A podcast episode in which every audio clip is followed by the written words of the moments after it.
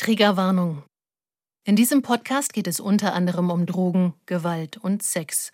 Falls es bei dir negative Erinnerungen wecken kann, überleg dir, ob du die Folge wirklich hören möchtest. Infos zu Hilfestellen und Ansprechpartnern findest du in unseren Shownotes.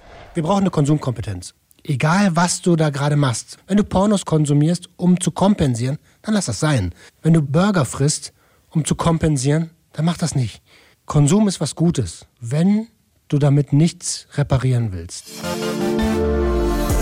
Der Gangster, der Junkie und die Hure. Ein Podcast von SWR3. Hallo Leute, herzlich willkommen zu einer neuen Folge von unserem Podcast Der Gangster, der Junkie und die Hure. Ich bin Tara, ich bin die Hure. Hallo Leute. Hi. Hi, ich habe hier den Roman sitzen neben mir.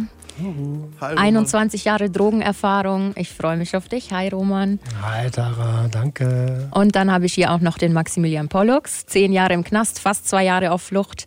Hi. Hello. In diesem Podcast möchten wir natürlich nicht das Leben eines Gangsters, einer Hure und eines Junkies glorifizieren und verherrlichen. Wir erzählen euch, wie es wirklich ist, was für Schattenseiten es hat. Und heute geht es um das Thema Zorn, eines der sieben Todsünden. Und erzählen darf uns da heute der Roman. Richtig. Was? Richtig. gut, gut, gut. Ähm, gut, dass du das nochmal gesagt hast mit dem Entglorifizieren, nicht verherrlichen, weil ich glaube, ich kann für uns alle drei sprechen.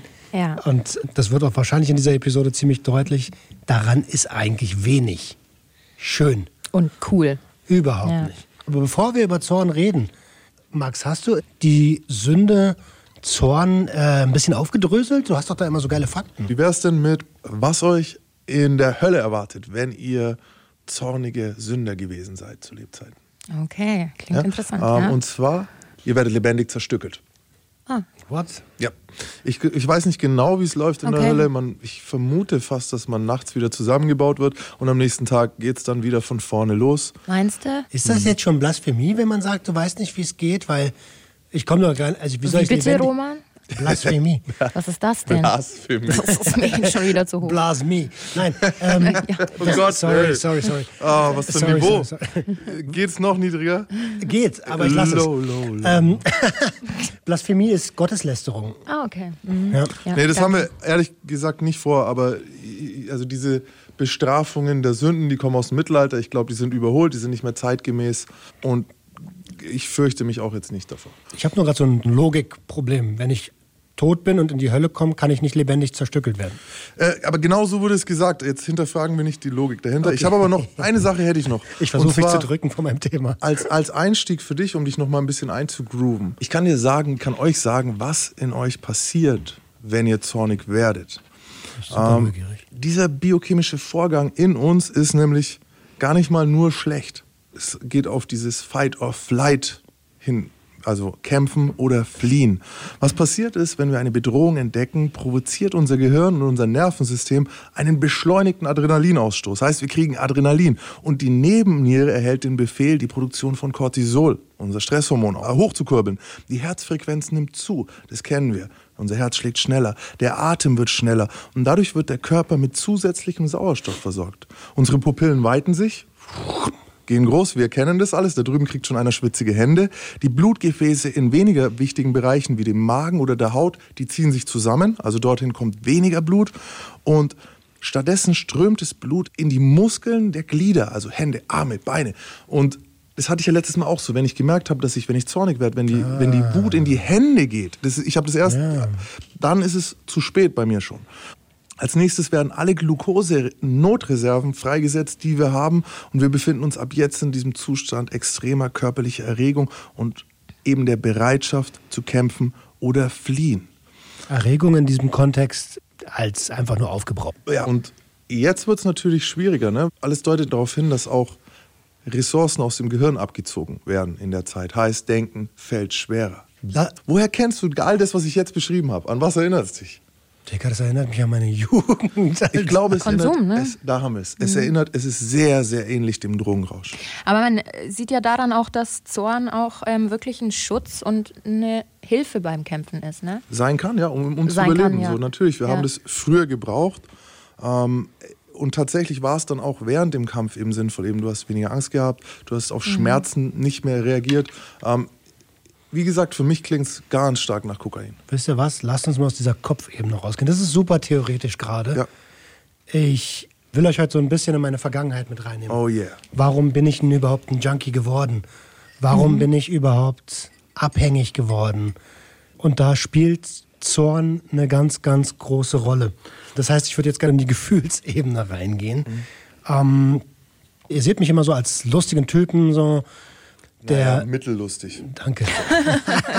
Schelle holt sie dir nachher ab. Ähm, der so ja, ein gewisses Selbstbild von sich hat und das war lange, lange Zeit nicht so. Ihr müsst euch vorstellen, ähm, ich habe Bronchialasthma schon seit frühester Kindheit. Das heißt, ich habe regelmäßig Asthmaanfälle bekommen. Du denkst, du kriegst keine Luft, da passiert sehr, sehr viel in deinem Kopf. Kriegst dann Panik, Ähm, ne? Ja, das ist wie so eine, so Panikattacke, ohne dass du Luft kriegst. Du jappst so nach Luft. So, und alle um dich drum, die keine Ahnung haben, denken, du verreckst. Das heißt, ich habe mich von Anfang an klein und schwach gefühlt. Meine Mutter ist alleinerziehend gewesen, natürlich. Ähm, ich kenne meinen Erzeuger nicht. Ja, wenn ich es jetzt böse ausdrücken würde, bin ich ein Urlaubsunfall. Da ich das aber versuche, im positiven Kontext mittlerweile zu sehen, bin ich ein Souvenir. Hattest du das Bedürfnis, ihn mal kennenzulernen? Je älter ich werde, desto eher. Ja, aber früher war ich super sauer auf diesen Menschen. Ich kenne nur die Seite von meiner Mom. Und die ist natürlich negativ behaftet. Aber ich finde es nicht schön, dass du das mit dem Urlaubsunfall sagst. Das klingt total abwertend, weil dein Leben ist ja ein Geschenk. Deswegen sage ich auch heute lieber Souvenir. Aber damals habe ich es tatsächlich so empfunden. Das ist so die Grunddenke. Und ich habe mir meine ganze Jugend gesagt, wenn ich diesen Menschen in die Finger krieg, ich leg den um. Ich werde den töten. Das war meine Denke. Und deswegen wollte ich ihn auch niemals sehen. Da müsst ihr euch vorstellen, mein Opa, Alkoholiker, das habe ich euch, glaube ich, schon in einer der Episoden gesagt. Ich habe viel Zeit bei meinen Großeltern verbracht und bei meinem Großonkel verbracht. Und als dann die, die Grenze aufgemacht wurde, es war ja mal zweigeteilt, dieses Land, da hat er sich in Kremmen, das ist nördlich von Berlin, ein Grundstück gekauft. Und da waren dann halt irgendwie oft meine Ferien. Und dort hat meine Mutter, als ich sechs war, ihren Lebensgefährten kennengelernt. Und ähm, ich habe als sechsjähriger Junge, der ja gelernt hat, er ist der Mann im Haus, weil sein Opa ihm das beigebracht hat, und der gelernt hat, er muss auf seine Mutter aufpassen, direkt gemerkt, das ist ein falscher 50er. Mit sechs in einer Rolle, in der ich eigentlich nicht sein sollte in dem Alter. Aber wie viel Gewicht hat das Wort eines Sechsjährigen? Dem man dann ja auch zuschreibt, wahrscheinlich, dass es Eifersucht ist oder sowas, dass du den nicht da haben willst. Ist War hier es kein auch Mann mit. im Haus. Ja, ja, klar. Auf jeden Fall hat sie sich dafür entschieden, mit ihm zusammenzuleben. Und ich habe ihn eigentlich überhaupt nicht anerkannt. Und ab diesem Moment bröckelte dieses für mich damals normale Leben. Ich habe auch meinen Vater als kleines Kind nicht vermisst. Ich, Kanntest du ja auch nicht. Ne? wie denn auch, ja? Es ist für mich normal gewesen. Ich kannte keinen großen Hass. Für mich war die Welt ein riesiger Spielplatz. So. Und da kam das erste Mal was in mein Leben, was ich nicht Kontrolliert. kontrollieren konnte, was ich nicht bekämpfen konnte, was ich aber nicht leiden konnte. Ähm, und so haben sich dann Spannungen angehäuft. Also man würde wahrscheinlich sagen Familiendynamiken. Und es gab wirklich oft Streit zu Hause über Kleinigkeiten, über Toastbrot, über, über, über wirkliche kleine. Zwischen wem wie alt warst du? Naja, ab seit ich sechs war, immer wieder, okay. immer wieder. Und zwischen, also Zwischen dir dem Lebensgefährten meiner Mom und mir. Und das auch immer mit sehr viel Vorwurf. Der Kleine hört nicht auf mich, der Kleine macht überhaupt nicht, was ich sage. Und ich immer so, der Idiot lügt, der hat mir nichts zu sagen. Und meine Mutter war zwischen den Stühlen. Stresssituation von allerfeinsten. Kann ich aus heutiger Sicht nachvollziehen. Ja? Ähm, und das hat sich immer mehr angehäuft, immer mehr angehäuft. Und ich habe mich zu Hause nicht wohlgefühlt. Überhaupt nicht wohlgefühlt. Ich wurde ein ja, notorischer nicht nach Hause komme. Wenn die Schule vorbei war, habe ich mit Kumpels abgehangen, Fußball gespielt, habe Basketball gespielt, bis es irgendwann dunkel wurde oder habe bei Freunden zu Hause gehangen und äh, den Eltern immer gesagt, so, ja, ja, das ist in Ordnung, meine Mutter weiß, dass ich hier bin. Bis es dunkel wurde und bis der dann irgendwann pennen musste und ich musste halt dann irgendwie nach Hause. Hab zu Hause natürlich dementsprechend Stress bekommen, weil die gar nicht verstanden haben, warum ich nicht nach Hause will. Und äh, das hat mich halt hart abgefuckt damals. Und ich habe Glück gehabt, dass ich den Sport gehabt habe. Der hat mir zu der Zeit Stabilität Was hast du gegeben. gemacht? Ausdauersportarten. Okay. Ich war in meinem Jahrgang 1985 in Berlin. Da gab es so einen Waldlauf, weißt du? Da war ich der fünftbeste in ganz Berlin. Also, Geil. und als ich Radrennen, ich habe ja irgendwann mal gesagt, meine Familie ist so eine Radsportfamilie. Also habe ich versucht, die Traditionen der Familie fortzuführen, um Anerkennung zu bekommen natürlich. Da war ich auch gut. Ich war super talentiert. Ich war auf dem Weg zum Profi. Und habe aber auf der anderen Seite immer diese, diesen Hass auf zu Hause gehabt. Hass trifft schon besser als Zorn. Ich wollte da nicht sein. Da war dieser Bastard, der da nichts zu suchen hat. Ähm, und wir sind auch noch ständig umgezogen. Ich habe mich langsam gefühlt wie ein Möbelpacker statt wie ein Sohn. So. Und dann habe ich die ersten Male Alkohol getrunken. War mit zwölf das erste Mal sturzbetrunken auf so einem Pfingstfest. Ähm, also ich habe regelmäßig Ärger bekommen, aber es wurde nie gefragt, warum eigentlich. So, weißt du? Okay. Ähm, und ich habe mich unverstanden gefühlt. Und das hat mich noch mehr abgefuckt. Und dann sind wir, als ich 13 Jahre alt war, ich habe zu der Zeit schon das, die ersten Male gekifft, bin sitzen geblieben in der 9. Klasse und meine Mutter und ihr Lebensgefährte haben wahrscheinlich gesehen, jetzt bleibt er sitzen, jetzt ist er öfter betrunken. Wir müssen also an seinem Umfeld was ändern. Und sind dann wieder mal umgezogen, diesmal ins Umland. Auch nördlich von Berlin, in der Nähe von Krem. Das heißt, für mich in meinem Kopf war das Feindesgebiet so. Was soll ich denn da im Osten, Alter? Berliner haben eh so eine komische Attitüde. Umland, wie du schon sagst, das Umland. Silla hat es ganz gut gesagt, deine Stadt ist für mich Ausland. Und genau so war es auch. also für er ist das typisch berlinerisch. Sorry, Leute. Ähm, ist so. Und ich habe dann die Sommerferien, sechs Wochen sind das in Berlin und Brandenburg, in meinem Zimmer verbracht. Und ich habe alles gehasst. Ich habe alles gehasst. Ich habe den Freund meiner Mutter gehasst. Ich habe meine Mutter gehasst. Ich habe Felten gehasst. Ich habe das Zimmer gehasst. Ich habe alles gehasst. Wirklich gehasst. Und ich habe mich alleine gefühlt. Ganz alleine auf dieser Welt. Ähm, Konntest du dich selber leiden? Weil du sagst, alles gehasst. ich konnte mich nicht leiden. Also mich sich selber auch noch gehasst, ja. Ich konnte mich überhaupt nicht leiden. Und einen Tag bevor die Schule anfing, ich wusste ja nicht, wo die ist. Ich bin ja nicht aus dem Zimmer raus, außer zum Essen und zum Kacken. Und das heißt, ein Gott Tag. sei Dank, Mann. So sagen darf, alle so, oh Gott. Ach, da kommt er, ey. Da ist der Roman, ja, er ist Er rausgekommen. ey. noch, Er, er kommt jeden noch. Tag einmal raus. Okay, oh, Gott sei Dank. Ähm, und dann bin ich diesen Schulweg abgelaufen quasi, weil wie alt ist man in der 9. Klasse? 13, 13, 14 so. Um zu wissen, wo das ist. Und auf, äh, auf dem Weg war so, so ein Sportplatz. Und da haben welche Fußball gespielt. Und ich so, alter, geil. Da sind Kids, die spielen Fußball. Fußball spielst du auch gerne. Da gehe ich hin. Hab dann mit denen gezockt. War auch cool, war ein richtig geiles Spiel. So. Und irgendwann kam so einer zu mir und sagt so, na, kiffen wir? Und ich so, Dicker, voll gerne, Alter. Wenn du was mitbringst, ich bin immer dabei. Dann guckt er mich so an mit so einem richtigen Todesblick. Wir mögen hier keine Kiffer. Was? nein, warum hast du voll reingetappt? Ich, hab den, Mann, ich kannte sowas ja nicht. So, das war ein Typ, kurze Haare, Bomberjacke, Nike-Schuhe, NB, New Balance. Und ich komme aus Berlin, Tempelhof, Mann. Da gibt's keinen Rassismus. Da gibt's einfach keinen Nicht-Kiffer auf. So, weißt du, so, ja. Und er so, wir mögen hier keine Kiffer. Und guckt mich so an mit so einem Todesblick, als wenn er mich gleich zusammenschlagen will. Und ich so, äh, okay, ich muss jetzt auch los so. Und das war ja noch beschissener. Also, weißt du, ich hasse dieses Dorf. Und die einzigen, mit denen ich gerade noch Fußball gespielt habe, die hassen mich, weil ich kiffe. Was ist mit denen los, Alter? Und dann war so der erste Schultag. Ich dahin, pünktlich, und komme ich so in diese Klasse rein. Und es war ganz komisch, Alter. Da flogen Äpfel, da flogen Stullen, das war laut. Da waren Kugelschreiber. Das war, Felten ist eine Problemstadt gewesen Okay. damals. Und ich war noch auf der Realschule. Auf der Hauptschule und auf der Gesamtschule war noch schlimmer. Ähm, ich dachte, wo bist du hier? Dicker, die haben mich in den Zoo gelassen. Und ich habe mich alles andere als wohl gefühlt. Habe mich dann an den Tisch hinter jemanden gesetzt, der auch eine Baggy anhatte. Mit einer Jahrtausendwende, Mhm. weißt du? Ich habe Hip-Hop gehört. Leute, Baggies sind breite Hosen, falls ihr euch nicht auskennt. ja, Mann, sehr gut. Und der hat so ähnlich ausgesehen. Und dann Okay, habe ich mich wenigstens einer halt. Ja, Mann. Und dann musste ich mich vorstellen. Aber das auch, das macht man das heute noch mit den Kids, wenn die neu reinkommen, dass du dann sagst, und jetzt stell dich mal vor. Richtig Ja, Erzähl doch angenehm, mal ein ne? bisschen, stell dich doch mal gerade hin und so. weißt du, Sag doch mal, wo du kommst du denn her, was hast du denn gemacht? Oh, wie unangenehm. Ich stehe also auf. Ja, hi, ich bin Roman aus Berlin. Und die ersten fünf Leute drehen sich um mit genau dem gleichen Hassblick wie der andere Nazi da. Und es waren auch genau so eine Typen. Bomberjacke, Scheitel.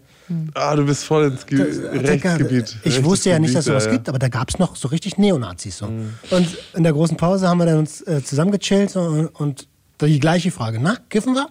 Und ich noch so von gestern. Ja, schon mal probiert. So. Und er so, ja, cool, cool. Kannst du was besorgen? Kommst du aus Berlin? Ich so, ja, klar, Mann. klar kann ich was besorgen. So.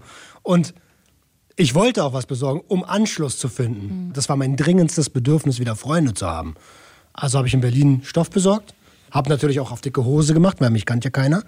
Ich konnte super eine Rolle spielen und konnte Berliner Gras und Berliner Stein, äh, also Stein gleich Hasch, besorgen. So. Und war direkt jemand in dieser neuen Clique, die seitdem aus Konsumenten bestand. Also ich bin direkt ja, in Konsumumfeld gekommen und eigentlich das, was meine Eltern wollten, was nicht passiert in Berlin, ist genau passiert. Und ich war zwar froh, auf der einen Seite Freunde zu haben, aber ich habe immer noch mein ganzes Leben gehasst. Ne? Und der Konsum ist dadurch explodiert. Durch diesen Zorn nach Hause, durch das Nicht-Anerkennen des Lebensgefährten, den erkenne ich bis heute übrigens nicht an. Aber er ist Den- heute noch da. Den gibt es noch. Ja. Und ich habe mir nichts mehr sagen lassen. Schon vorher wenig und ab da gar nichts mehr. Und ab dann ist die Kontrolle komplett verloren gegangen. Das war der Start in meiner Konsumkarriere, wie sie ausgeartet ist. Ich habe nur geballert, ich bin nur zum Schlafen nach Hause. Und wehe, du quatscht mich an. Also meine ganze Jugend und junge Erwachsenenzeit war geprägt von ich hasse euch, ich werde euch bescheißen, ihr habt mir alle wehgetan, ich werde euch ficken. Und ich werde mich wegballern dabei. Mit allem, was kommt. Cannabis, Amphetamine, LSD, Ecstasy. Ich habe ein halbes Jahr am Stück jeden Tag Ecstasy genommen, weil ich mich besser fühlen wollte. Das intensivste waren so sieben, acht Pillen in der Nacht. Und wenn du weißt, wie die so ungefähr dosiert sind, dann ist das eine verfickt hohe Toleranz, Alter. Vor allem, wenn du jetzt eine nehmen würdest, würde sie dich halt weghauen. Ja, ey. In welcher Situation hast du denn welche Droge genommen? Also welche Funktion hatte welche Droge bei dir damals? Ähm, ich bin mit einem gefährlichen Konsumverhalten aufgewachsen. Mein Opa Alkoholiker. Ich kenne den nicht ohne Bier in der Hand oder Wein. Mein Onkel Alkoholiker. Also habe ich recht früh angefangen, mal mitzutrinken. Wenn ich ganz kurz reinhängen darf, wir sind ja aus Bayern und wir hören immer wieder diesen Mythos von Cannabis, der Einstiegsdroge. Und ich habe vor kurzem ähm, ein Bild von mir gesehen, ey, da bin ich vier und sitze da in so einem rot-weißen Frankenhemd irgendwie und einer Lederhose, weil meine Eltern es halt süß fanden oder meine Großeltern sogar, ich weiß nicht mehr, wer es gemacht hat. Und vor mir steht auf so einem Kindertisch ein Maßkrug. Mit Weißt du, Bier was meine halt. Eltern mal gemacht haben? So, weißt du, die haben sich dann nicht mal was dabei gedacht. In Bayern, ohne Scheiß, du lässt ein Kind trinken und guckst dann zu, wie es das Gesicht verzieht und lachst den Kleinen dann noch aus. Ha, guck mal, wie er keinen Alkohol verträgt. Und aber sechs, sieben Jahre später sagen sie dir, Cannabis ist die Einstiegsdroge. Ähm, sie sorry, äh, kurz mal Weißt du, was meine Eltern getan haben, wo du gerade so eine Geschichte erzählst? Ähm, es war an Silvester, da muss ich super klein gewesen sein. Ich kann mich auch nicht mehr richtig dran erinnern. Da bin ich eingepennt, wie so ein Kind halt einpennt. Und dann haben die alle Alkoholflaschen, die da waren, um mich rumgepackt, mir in die Hände gepackt und haben mich fotografiert und haben mich ausgelacht. Witzig, ja. Ja, super Ja, witzig, sehr, sehr Alter. Was soll denn das? Und auf der gleichen Zeit sperren wir Leute ein, die eine Bon zu Hause haben. Leute, wenn ihr das, um es euch begreiflich zu machen, für jemanden, der sich mit Drogen beschäftigt, sein Leben lang, der sich auskennt, der in dem Bereich bearbeitet, Roman arbeitet im Bereich Drogenprävention heute. Für den ist es genauso, als hättet ihr da Spritzen mit reingelegt in die Wiege und einen Spiegel und ein Päckchen Koks. Das macht keinen Unterschied. Nur, wir haben das eine legal gemacht und die anderen illegal. Danke, Max, du hast recht. Genau meine Meinung. Ich würde aber gerne auf deine Frage zurückkommen, Tara. Mit der Funktion? Richtig. Ähm, ich habe Cannabis kennengelernt durch meinen Onkel weil es gab einen Familienstreit, ein richtig heftiger Familienstreit. Und mein Onkel hat damals gegenüber von meinen Großeltern gewohnt und ist rüber abgefuckt. Ich bin irgendwann hinterher auch abgefuckt. Da war ich 13. Und der saß dann mit seinen Kollegen da in so einer, in so einer Runde und die haben einen gebaut. Also ein Joint gedreht. Äh, äh, genau, danke. Und dann haben die den geraucht und auf einmal waren die entspannt. Dicker, das waren die entspanntesten Menschen, die ich in meiner doch abgefuckten Kindheit da je gesehen habe. Je. Und in dem Moment war in meinem 13-jährigen Gehirn, da ist die Lösung. Mhm. Wenn du das machst, prallen alle Probleme an dir ab. Alle. Gesagt, getan. Äh, wie gesagt, ich war Sportler. Ich habe angefangen, Zigaretten zu kaufen, um meine Lunge zu trainieren. Die Denke hatte ich. Wir werden fürs Kiffen. Ja, ja, ja, tatsächlich. wie ähm, kindlicher Gedanke halt. Ne? So. Wie dumm auch so. Kindlich. Weißt du? so die Lunge dran gewöhnen, damit das große Spiel hm. dann das Kiffen ist. Hm. Und genauso habe ich es gehandhabt. Also habe ich mir erst eine Nikotinsucht angeeignet. Verdammt schon. und habe dann angefangen zu kiffen. Und es hat funktioniert. Ich habe mich selbst medikamentiert. Mein Selbstmedikation. Ja. Das ist eine der krassesten Sachen, die man verstehen muss in der Drogenprävention und aber auch in der Drogenaufklärung. Drogen funktionieren. Und genau die Funktion hatte Cannabis. Mich interessiert es ein Scheiß, was ihr macht. Ich bin high. Mhm. Irgendwann lernst du Menschen kennen, die haben andere Substanzen dabei. So. Und irgendwann ist nur High sein nicht so geil. Und wenn dann jemand Speed in der Tasche hat, mhm. dann kannst du länger High sein. Also habe ich angefangen, Speed zu konsumieren, damit ich nicht einpenne, wenn ich die ganze Zeit kiffe. Und dann kam Psychedelika dazu, Pilze, weil ich wollte ja auch aus diesem Leben ja ausbrechen. Du hast ja nicht nur versucht, es abprallen zu lassen und nicht so zu spüren, sondern du wolltest ja auch was anderes. Deswegen ja, suchst genau. du dann andere Medikamente so. So ist es. Also haben Pilze funktioniert. Mit LSD habe ich das Universum begriffen. Wie sieht heute damit aus? Also, ich weiß, LSD ist eine Substanz, die hat ein sehr geringes Abhängigkeitspotenzial die sollte man nicht nehmen, wenn man psychisch anfällig ist. Das wollte die, ich gerade sagen, so, das war immer tabu, weil ich immer Angst hatte. Äh, darfst du nicht machen, wenn du genau. Angst hast. Darfst du nicht machen, wenn du Angst hast. Du, da wird das Innere nach außen gekehrt. Mhm. Wenn du innen scheiße bist, dann wird's scheiße. Ja. Und wenn du Angst hast, schon vor dem Konsum, so. dann äh, fangt diesen Konsum gar nicht an, weil dann kannst du nur ein schlechter Film werden. Aber mittlerweile begreift auch die, die Medizin und auch so langsam, langsam die Politik, dass Psychedelika super gut sind für Therapie. Breakthrough-Therapie nennt man das. Dann bekommst du in den ersten Sitzungen in der Psychotherapie Psilocybin zum Beispiel, damit die Barriere wegbricht und wir schneller miteinander arbeiten können. Es ist so interessant, dass das jetzt in der westlichen Medizin ankommt, so, weil so wurde es halt immer gemacht. Wir Drogis haben das irgendwie pervertiert, wir haben es uns einfach halt ich selber eingebaut. innovativ gemacht. So, und, aber ja, aber dadurch auch nicht richtig unbedingt, sondern auch Natürlich. teilweise gefährlich oder sehr gefährlich. Und der Gedanke früher oder der Gedanke bei, bei indigenen Völkern, die das benutzen, zum Beispiel von Mexiko bis Südamerika bis äh, Asien, da gibt es einen Schamanen, der leitet diese Tours-Sessions, damit du dich eben nicht verlierst. Das ist ein ganz anderes Ding als hier in Deutschland. Da gibt es, wie du schon sagst, das sind geleitete Geschichten. Und da hat es auch einen anderen Ritus als ja. Hier geht es um Konsum und gemeinsam irgendwie Spaß haben. Aber nichtsdestotrotz, dieser Zorn, der hat mich die ganze Zeit begleitet. Und deswegen habe ich mich komplett weggeschossen mit jeder Substanz, die mir vor die Nase, vor den Mund gekommen ist. Ich habe nie gespritzt, aber das war der Beweggrund. Ich war sauer auf meinen Erzeuger, auf meine Mutter, auf den Lebensgefährten, auf die Scheiße, in die ich hineingeboren wurde. Und natürlich habe ich mich dafür verantwortlich gefühlt. Ich mich. Und heute weiß ich, ich war gar nicht verantwortlich. Wie denn als kleiner Junge? Ich hatte vor kurzem einen, so bei, bei mir so einen kleinen Durchbruch mit, mit meiner Coachin, die was Interessantes gesagt hat, weil bei mir, äh, mein Vater hat mich nicht interessiert, mein leiblicher Vater, so, der war nicht da, hat mich nicht interessiert. Und du hast es ja auch so gesagt, für mich war das normal so, dass der nicht da ist, ne? Aber bei dir ist was passiert, deine Mom hat ihn ja schon aktiv auch abgelehnt. Gut, dass du darauf kommst. Sie hat ihn damit konfrontiert. Mhm. Sie hat gesagt, ey, als sie wieder zu Hause war, hey, ich bin schwanger, mhm. du kriegst ein Kind. So. Mhm. Und laut ihrer Version, ich mhm. kenne nur die eine mhm. Version, wie gesagt, hat er gesagt, nee, du lügst. Ja? Und mit der Version bin ich groß geworden. Also kein guter Typ so. Der Gedanke dahinter ist, trotz allem weiß der kleine Roman, also das Kind, dass der leibliche Vater ein Teil von ihm ist. Und wenn dieser Teil so massiv abgelehnt wird ohne dass deine Mom es mit Absicht macht oder so, aber ohne dass es bewusst passiert, was man dir damit antut. Aber ein Teil von dir wird grundsätzlich abgelehnt. Und das ist was, was in einem Kind, auch wenn du es nicht weißt, nicht willst und nicht verstehst, Wut auslöst. Weil Wut auf sich selbst sogar. Also es ist ein Teil von dir. Und das Einzige, was du darüber hörst, ist, der war scheiße.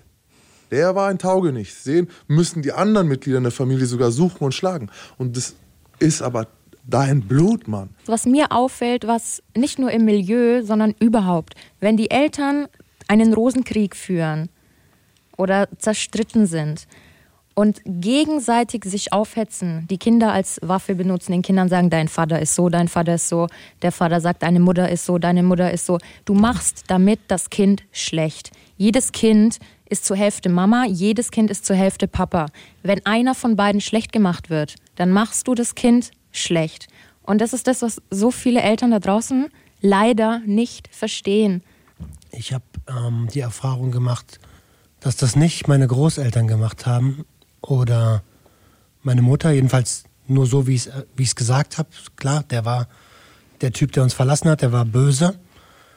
Klar ist dann irgendwo auch ein Teil in mir böse, aber wo ich das richtig wahrgenommen habe, ist in der Schule. In der Schule, in der Grundschule haben die mich immer gefragt, wo ist denn dein Vater? Mhm. Und ich kenne den ja nicht. Mhm. Und irgendwann, Kinder sind Assis. Kinder sind. irgendwann Ja. hieß es, du bist ein Bastard. Ich wusste nicht, was es heißt. Ich wusste auch nicht, was das Das heißt. ist einfach ein Ausdruck. Ein Bastard ist ein unehelicher Sohn. Mhm. Und das hat mich richtig fertig gemacht. Du bist ein Bastard, Alter. Du bist was, was nicht existieren sollte. Guck mal, ich bin mit Kennex aufgewachsen, Alter. Um den Begriff zu erklären, ich komme aus Berlin-Tempelhof. Migrationshintergrund ist hoch. Ja, also ich bin zwischen Türken, Asiaten, es war Multikulti. Ich bin einfach ein Tempelhofer Junge, so, weißt du? Und in all diesen Kulturen ist es aber schon so, dass der starke Vater da ist und die Familie führt. Und das war bei mir gar nicht der Fall. Und deshalb bin ich ein Bastard. Ich bin nicht auf der gleichen Ebene wie die. Verstehst du? Ja, und das gibt dir noch mehr Zorn. Ja, und auch Trauer, Wut, Zorn, ja. Ja. Kriegst es, Es auch wird dir suggeriert, du bist weniger wert als wir. Und ich, ich vergleiche das mal so ein bisschen mit Rassismus. Alter, natürlich weiß ich auch als Weißer, wie es sich anfühlt, gehasst zu werden. Nicht anerkannt zu Gerade werden. in der Situation für was, wofür du nichts kannst. Also du, da haben wir dieses, du kannst nichts dafür, dass deine Eltern getrennt sind. Aber wenn wir jetzt auf diese, auf so eine, von dem Er-Aspekt schauen, dann gibt es, das nimmt dir so viel, da musst du so viel aufholen, um wieder auch ein Ehrenmann zu werden selber, weil wenn du schon mal ein Bastard bist, von da musst du erstmal wegkommen. Also Was meinst du, warum ich sofort die Rolle eingenommen habe, als wir neu ja, ja. angefangen haben? In, ich habe sofort diese Rolle eingenommen. Ich bin jetzt der coole Berliner und ich bin wer. Und ihr seid nicht auf meiner Höhe. Ja, verständlich. Und es ist ja nicht nur, dass er der Taugenichts war, durch mein Verhalten, was ja auch niemand hinterfragt hat, warum wird denn der Junge jetzt gerade so? Habe ich mich immer mehr abgekapselt, Rebellion vom Allerfeinsten, was ich da betrieben habe, und habe mir eigentlich nur gewünscht, dass meine Mutter mal für mich da ist, Mann. Das war der Beweggrund dahinter, dass ich sage, hey, frag mich doch, was mit mir nicht stimmt. Ich hau es dir doch die ganze Zeit um die Ohren, aber du gehst arbeiten den ganzen Tag, bist mit diesem Wichser zusammen. Und weißt du was? Ich, ich glaube, wenn wir sie fragen würden, dann würde sie sagen, er hat ja nichts gesagt. Ja, das glaube ich So. auch. Und das ist das Krasse, weil auf der anderen Seite hast du geschrien in deiner Welt.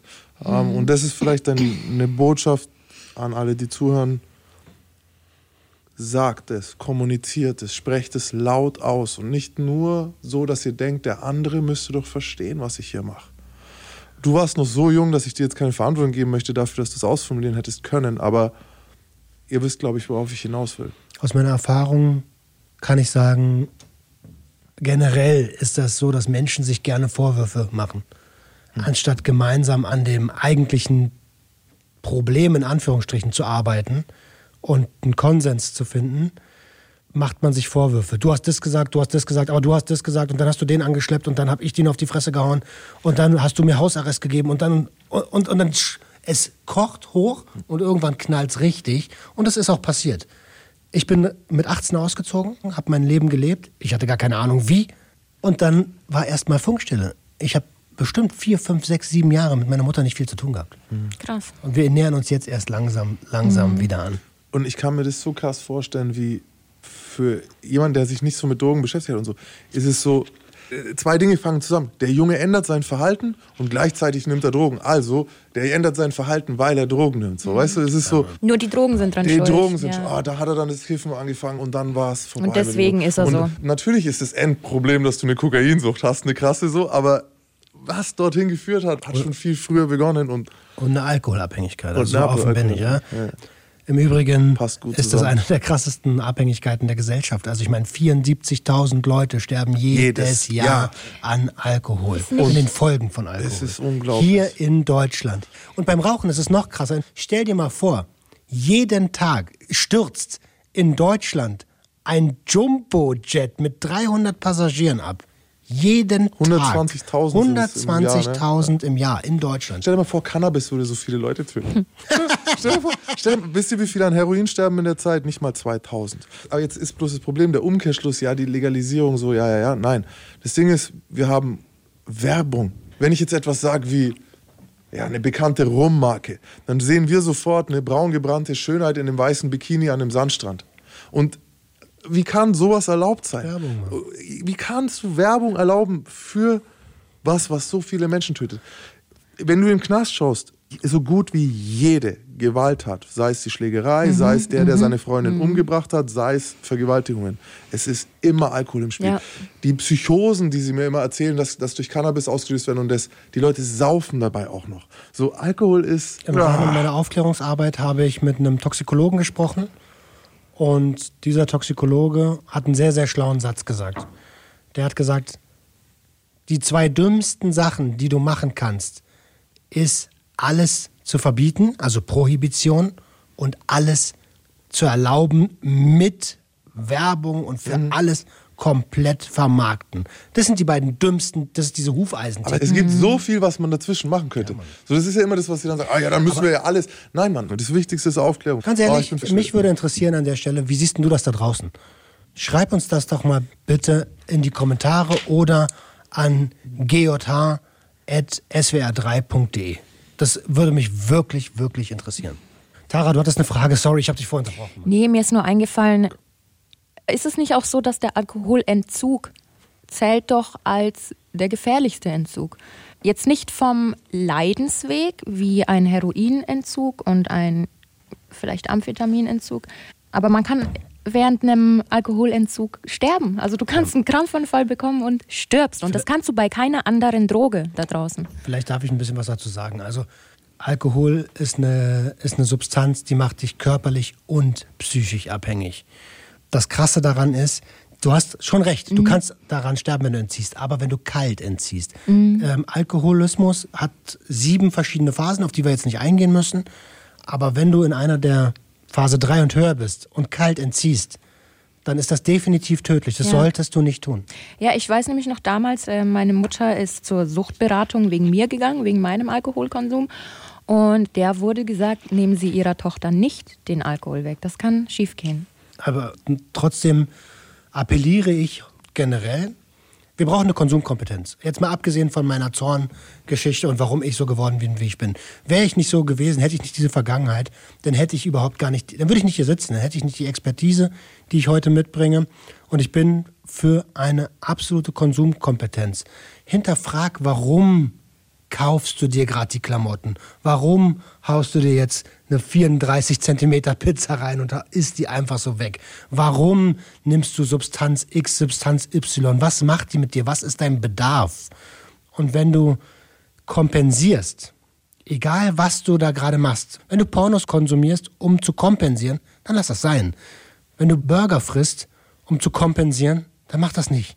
Konsum ist was Gutes, wenn du damit nichts reparieren willst. ich hatte immer gedacht früher, ich habe irgendwie ein halbwegs vernünftiges Konsumverhalten und so. Und als ich dann das erste Mal gehört habe, so ja, wie jemand erzählt hat, boah, ich habe mich schlecht gefühlt und ich wollte mich durch den Konsum besser fühlen.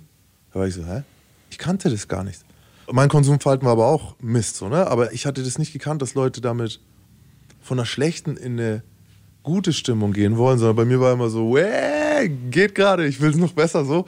Und habe aber trotzdem auch kompensiert. Ich wusste bloß nicht was. So, ne? Man muss da tief reingehen in sich selber. Weiter Weg. Also ich habe das ja mittlerweile verarbeitet. Es gab ja irgendwo ein paar Schlüsselmomente, die mich zum Umdenken gebracht haben. Ich wollte hören, wie... Sehr gerne. Seid ihr neugierig? Bitte? Ja. Okay.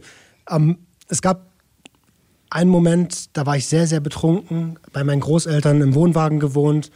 Und ähm, in der Wohnung, wo die gewohnt haben, gab es einen, das hieß Hofzimmer. Da wurde geraucht und gesoffen. Und mein Onkel war auch da und wir waren richtig, richtig voll. Ich habe ihn vor mir gesehen und da kam in meinem Rausch der Gedanke, Alter, das bist du in 25 Jahren.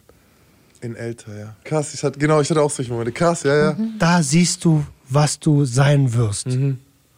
Und da habe ich das erste Mal Angst gekriegt und habe gemerkt, okay, wenn du weiter Hartz IV machst, wenn du weiter auf dein Leben scheißt, dann bist du das. Und dann habe ich angefangen, mich zu bewegen. Bin zur Bundeswehr gegangen, habe Disziplin beigebracht bekommen, habe aber immer noch ein hartes Suchtproblem gehabt. Ich glaube, Alkoholismus kannst du bei der Bundeswehr nicht Nein, besiegen. da lernst du es richtig, Alter. Ähm, und dann gab es den Schlüsselmoment, der wohl am wichtigsten war. Vor acht Jahren habe ich meine Frau kennengelernt, also meine Verlobte kennengelernt. Und auf einmal war bedingungslose Liebe in meinem Leben. Du hast es nicht mehr gebraucht, die Droge? Ja, Ja. ich habe keinen keinen emotionalen Ausgleich mehr auf der ungleichen Seite der Waage gebraucht. Und das war von einem Tag auf den anderen Schön. ausgeglichen. Sehr schön. Ja, jetzt musste ich nur noch die Sucht bekämpfen. Das hat auch noch ein bisschen gedauert. Das hat auch nochmal acht Jahre gedauert. Sechs, komm schon. ne? Sechs, oder? also, ja ja, jetzt so, schon- läuft ja ja, schon se- sechseinhalb, ja, sechseinhalb. Ja, ja, aber da war die Sucht eben dann schon da, ne? Eine voll diepe Frage zum Thema Zorn. Ja. Schon mal zornig Sex gehabt? Versöhnungsex. Was lacht ihr jetzt? Ich will es nur ein bisschen zu kippen. Schon mal Natürlich. zornig Sex gehabt? Ja, Ja. ist geil. Das Jahr. Oh, okay. Hm. Ja, ist anders geil. Ja. Ihr zwei seid ihr drauf. Du nicht, oder Ich was? nur Sex aus Liebe. Ach, du Und in Liebe. In Frieden und Ruhe und Liebe. Also, wenn ich das jetzt so höre, ihr zwei Freaks, ihr Sex-Freaks, dann muss ich leider, muss ich leider nochmal nachhaken. Dann muss ich die Content-Brille rausholen und sagen, Ja. was ist denn daran so geil? Willst du anfangen? Ich Willst denk, du fängst mal Ich an, fange an, ja, okay. Ich sag's dir als Mann. So, Ja, bitte. Als Mann. Es ist dominant zu sein. Ja, ja. Das ist genau das. Alter, ich ficke dich. Oh. Ich ficke dich, bis ich nicht mehr kann und bis vor allen Dingen, bis du nicht mehr kannst. Hilfe. Und, und ich lasse dabei alles raus, was sich angestaut hat. Okay, ich Die ganze verfickte Wie Arbeitswoche. oft darf man dieses Wort denn sagen auf dem SWR? Ich, ich glaube, es gibt, einen- es gibt einen Zähler und ich sehe da hinten immer hinter dir sich so. Ding, ding, ding, ding. Und jedes Mal, äh, Nein, okay. Es geht natürlich um Dominanz. Okay. Ah, Mir fällt aber kein besseres Wort als das ein.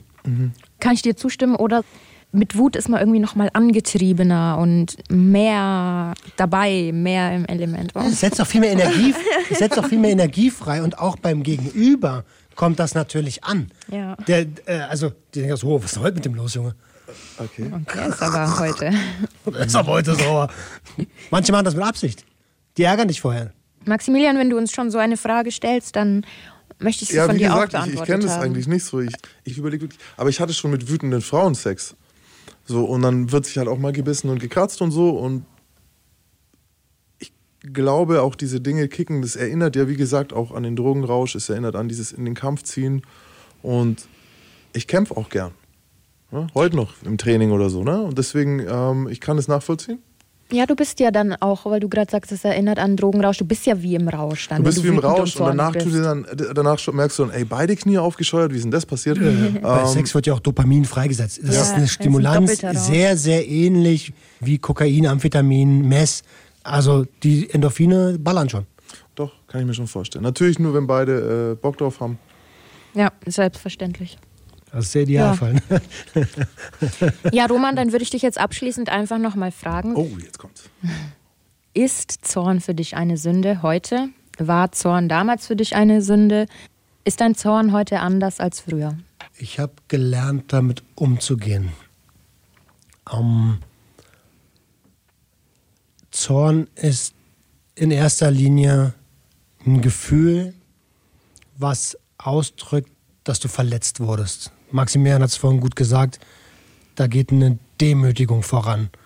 Und, Kränkung, im, ja. und eigentlich ist das nur ein Ausdruck von, Alter, ja, irgendjemand hat mich hier zutiefst verletzt. Und ich weiß nicht anders damit umzugehen. Deswegen ist es keine Sünde, aus meiner Perspektive nicht. Wenn dein Zorn dich dahin treibt, dass du kriminell gegen andere wirst, dann ist es natürlich eine Sünde. Aber wenn es, ja, also wenn du es so machst, wie ich das gemacht habe, um zu verarbeiten, um zu versuchen zu verarbeiten, ich sehe es nicht als Sünde. Ich, ich, ich, ich sehe es eher als akutes Warnzeichen. Und wir leben ja in einer sehr zornigen Gesellschaft. Also wir sollten da Ja. vielleicht mal hingucken. Oh, die Leute werden immer ist- zorniger. Ja. Zorniger ist Beruhigt euch. Fußballtrainer. Beruhigt, ah, ich weiß es nicht. beruhigt euch, Leute, beruhigt euch. Fahrt runter, fragt euch, ist es das gerade wirklich wert? Ihr nehmt euch selber vielleicht nicht immer ganz so wichtig. Vor allem in den sozialen Medien ähm, schießt Oh ja. da nicht so viel rum. Ja, Vor allem nicht auf mich immer, jetzt reicht's langsam. Ja, liebe- lasst jetzt endlich Oh, den Mann, den Maximilian in Ruhe. Liebe Grüße Ja. an die Twitter-Bubbles. Ey, krass. Ja, hiermit beenden wir dann auch den heutigen Podcast. Böse raus, Mann. Folge, Das war Folge. so deep. Ey, ganz ehrlich, puh. Ja, ich wünschte, wir hätten einen Vlog gemacht, da hättet ihr da drüben mal einen, einen, drummer Kerl, wie wir in Bayer sagen, einen Riesentypen, einen echten Mann äh, so kämpfen sehen. Man hört es dir in der Stimme gar nicht mal so sehr an, aber ich habe es gesehen. Also es war hart Ja. für dich, es ging was vorwärts und ich, wir, wir sind Mich ja hat es auch berührt, ähm, wie er über den kleinen Roman gesprochen Ja. hat. Ja. wir haben hier unsere kleine Therapiesitzung und da passiert was. Ja. Wir freuen uns, wenn ihr nächstes Mal wieder dabei seid. Den Podcast gibt es alle zwei Wochen, jeden Donnerstag. Ihr könnt ihn hören auf swr3.de und natürlich in der ARD Audiothek oder überall, wo es halt einen Podcast zu hören gibt. Ich will unbedingt noch sagen, ihr Lieben, ey, danke fürs Zuhören. Das ist ja eins meiner Hauptprobleme. Mir hat nie einer zugehört und ich möchte mich von ganzem Herzen bei euch bedanken, dass ihr mir Oh, zuhört. ich krieg Gänsehaut. Wenn ihr Roman auch noch was Nettes sagen wollt, vielleicht oder Feedback geben wollt zu der Folge Oder Fragen habt. oder Fragen habt, vielleicht ist euch was ähnliches passiert, erzählt es uns. Schickt die Mail an gj.swr3.de. Wir lesen die und wir reagieren da auch drauf in den kommenden Wochen. Ciao. Danke, ciao, ciao. Der Gangster, der Junkie und die Hure. Ein Podcast von SWR3.